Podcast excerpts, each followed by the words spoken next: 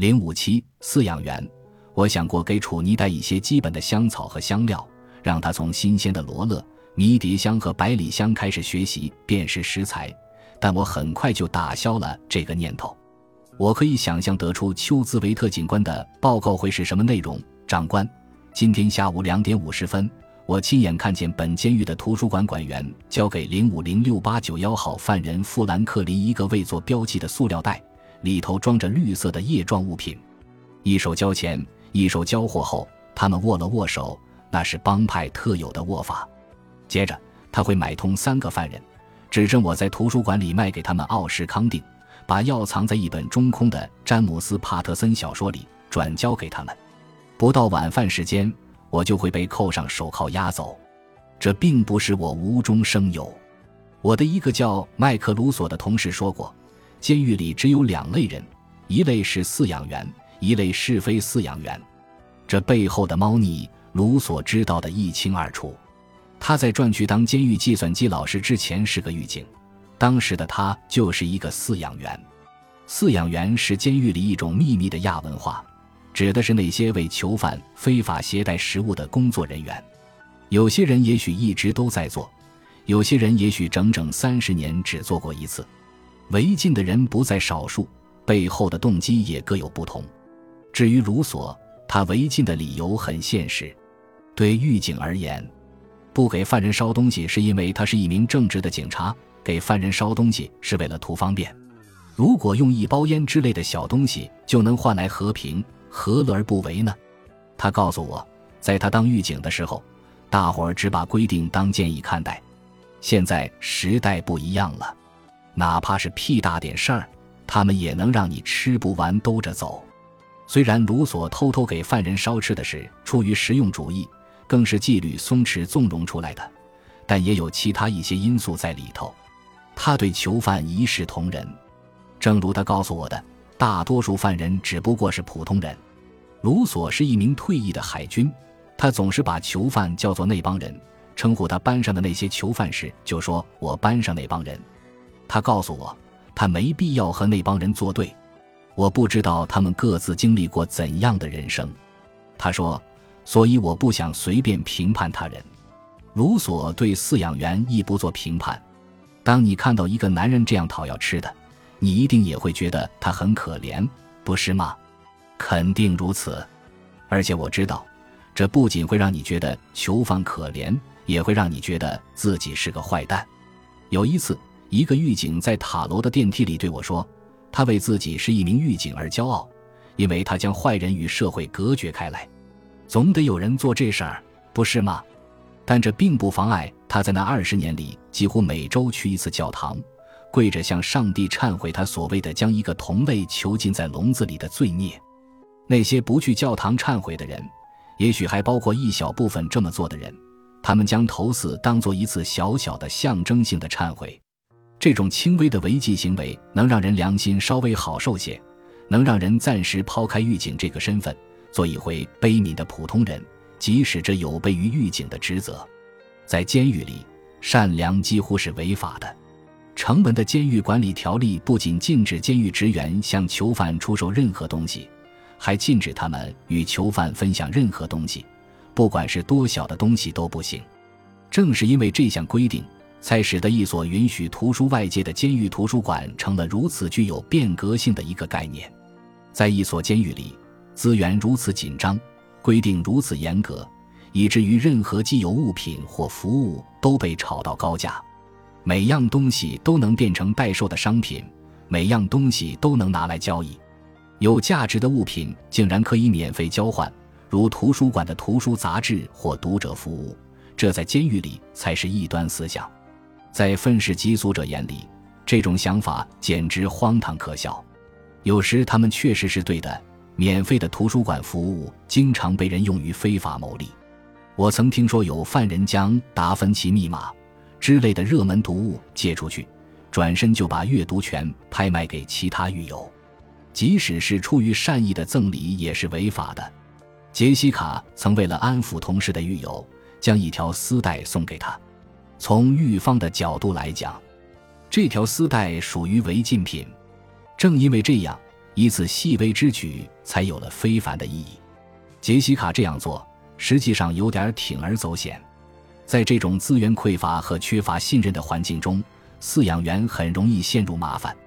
一旦烧了什么东西进来，你立马就成了监狱黑市的一员，没有余地可言。大部分违禁品都是职员带进来的，包括毒品。作为饲养员，你陷入了一名公务员在守法与堕落之间的灰色地带。也许你只是给了犯人一个三明治，可真正的问题在于，你明知公务员的行为准则是什么，却还是明知故犯。你败坏了一名忠诚的公务员的信誉，而你最大的罪过在于，你让你的老板在他的老板面前抬不起头。饲养员都是监狱里的边缘人，我最多只在旁人的闲言碎语中听说过他们。曾经有一个和尚，出于恻隐之心来到监狱当老师。他是一个说话下流的监狱老教师，却有着强烈的母爱冲动，天生就难以拒绝那些向他讨要食物的人。还有人向我小声地说，有些人那么做只是为了从违禁中寻找刺激感。为了伊利亚的生日，我也破了一回戒。从我第一天到这里起，他就是我囚犯管员团队中不可或缺的一员。近来我注意到他似乎十分低落。他会在图书馆里闷闷不乐地走来走去，一言不发地连续整理图书好几个小时。聊天的时候，似乎光是张开嘴就能让他痛苦不堪。他常常有气无力地说：“我不知道，我真的不知道。”他告诉我，他觉得自己已经八十岁了，其实他才四十出头。他很孤单。伊利亚曾对我说，当他还生活在街头的时候。曾到一家咖啡馆买过一个巧克力纸杯蛋糕，然后坐在公园的长椅上。那一刻，他是无忧无虑的。他生日那天，我给他买了一个巧克力纸杯蛋糕。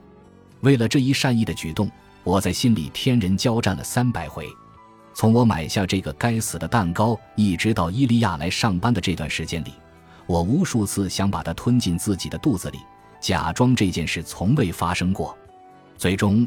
我还是决定送给他。其他犯人离开后，在图书馆后面的储藏室里，我走到他身边，我焦虑不安地告诉他，我为他的生日准备了一样小东西。说完，我拿出那个蛋糕，迅速地递给他。于是，我正式地将一样违禁品交给一个犯人，一样在监狱里能以三倍价格卖出的违禁品。这让我不由得紧张起来，却又为自己的紧张而愧疚。紧接着。一想到一个蛋糕就让我如此坐立难安，我便觉得自己真蠢。他用他那愁苦却又诚挚的眼睛看着我，用一个寡言之人的方式向我表达感谢。然后他坐了下来，在桌上铺开一张餐巾吃了起来。我就站在旁边。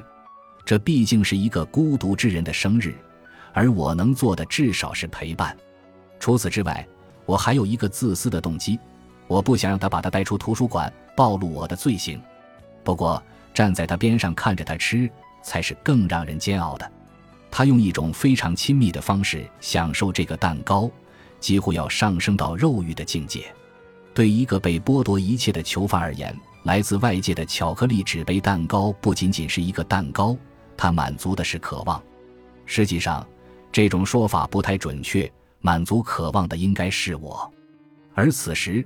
我像个偷窥狂似的盯着他看，这让我不禁联想到，监狱职员化身为饲养员，也许有着其他更隐晦的动机，用这种行为来寻求刺激，和囚犯大玩肉体角力，满足一个无助犯人的口腹之欲，似乎有些近乎变态。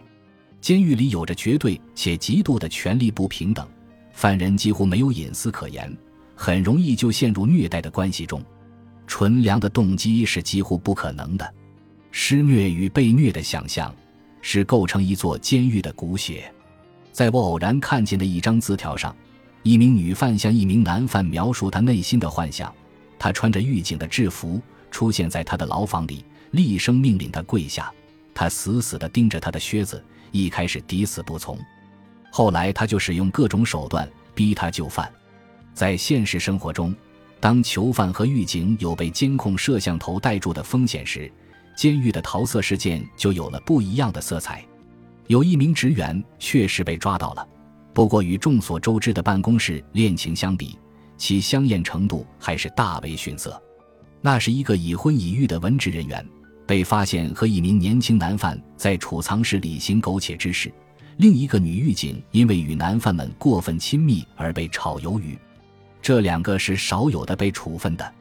我和伊利亚在储藏室里偷偷摸摸的。我真正的罪过不是给了他违禁的食物，而是没有给他独自享用美味的空间。当他吃到一半时，我祝他生日快乐，祝他一年比一年好。说完，我走了出去，将身后的玻璃门带上，让他享有最起码的隐私。本集播放完毕，感谢您的收听，喜欢请订阅加关注，主页有更多精彩内容。